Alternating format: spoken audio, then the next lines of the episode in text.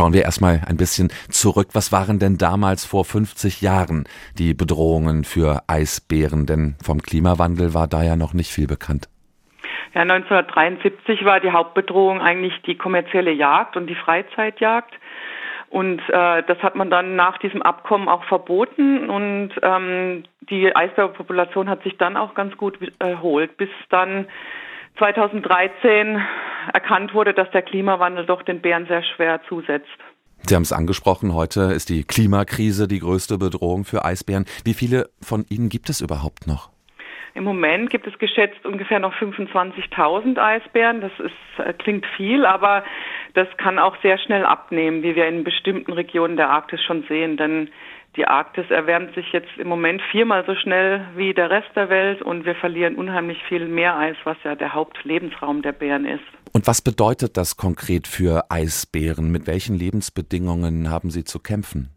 Eisbären müssen auf dem Meereis Robben jagen. Das ist ihre Haupt. Ähm, Nahrungsquelle und wenn das Eis im Sommer schmilzt und weg ist, müssen sie an Land warten, bis äh, es wieder zufriert als Plattform für die Jagd. Und an Land gibt's leider ähm, nichts zu oder wenig zu fressen, nicht genug, damit Bären dann auch langzeitlich überleben können. Im Laufe der Evolution haben sich ja Tiere, ähnlich wie Menschen, immer wieder an sich verändernde Lebensumstände gewöhnt und angepasst. Wie anpassungsfähig sind denn Eisbären und könnte das möglicherweise der Schlüssel zum Überleben sein? Ja, leider verändert sich das Klima so rasend schnell. Also wenn man schaut, wir haben in den letzten 20 Jahren fünfmal die Größe von Deutschland an Meereis verloren und äh, wir verlieren ungefähr 13 Prozent der Fläche alle zehn Jahre. Und das ist dann so schnell, dass die sich gar nicht anpassen können. Denn an Land ist ja auch der Braunbär, von dem er sich ja entwickelt hat. Und der ist natürlich besser angepasst, an Land zu überleben. Also für Eisbären ohne Eis kein Eisbär. Aber im südöstlichen Grönland, da haben Sie es ja geschafft. Da sind Eisbären nicht mehr zum Jagen auf Meereis angewiesen. Äh, die sind da, ähm, man hat entdeckt, dass die im Sommer das Gletschereis nutzen, das abbricht von Grönland, aber das ist ja eine Situation, die nur sehr selten in der Arktis ist, also an den Küsten von Grönland und vielleicht noch Spitzbergen.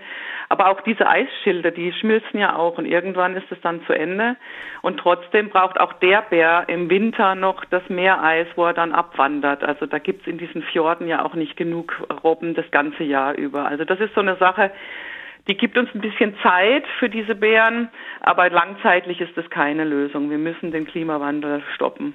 Und was also sehen Sie als den Schlüssel für die Rettung der Eisbären? Ist es der Kampf gegen den Klimawandel und das so schnell und so hart wie möglich? Richtig. Also langzeitlich gesehen müssen wir die Eisschmelze stoppen und wieder stabilisieren sozusagen. Also der Eisbär kann nicht länger ohne Eis als vier Monate ungefähr. Dann ist er nicht mehr fett genug oder äh, und hat auch keinen Nachwuchs mehr. Und ohne das kann der Eisbär langzeitlich nicht überleben, dass wir das Eis stabilisieren. Sie rufen ja auf Ihrer Homepage zum Spenden für den Schutz der Eisbären auf. Was genau finanziert der WWF damit?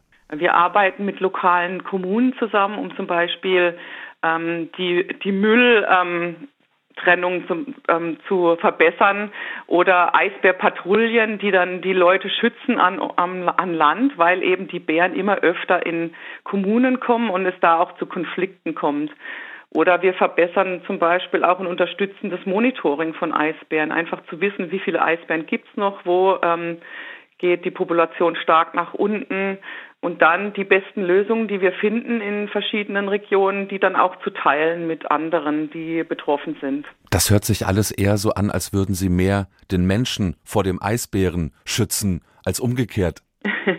ja, das ist natürlich ja, weil ähm, der Mensch natürlich, wenn er bedroht wird, klar, dann muss auch der Eisbär sterben, wenn äh, jemand getötet wird in den Kommunen, dann ist es meistens so, dass der Eisbär dann auch stirbt. Und das ist natürlich eine Sache, die wollen wir vermeiden auf beiden Seiten.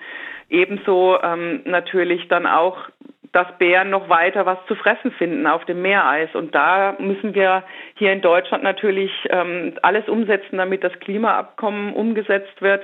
Und das ist auch eine große Sache, an der wir arbeiten politisch in Deutschland, dass wir dieses Klimaabkommen umsetzen, weil nur so können wir das äh, stabilisieren, auch den Lebensraum für die Eisbären.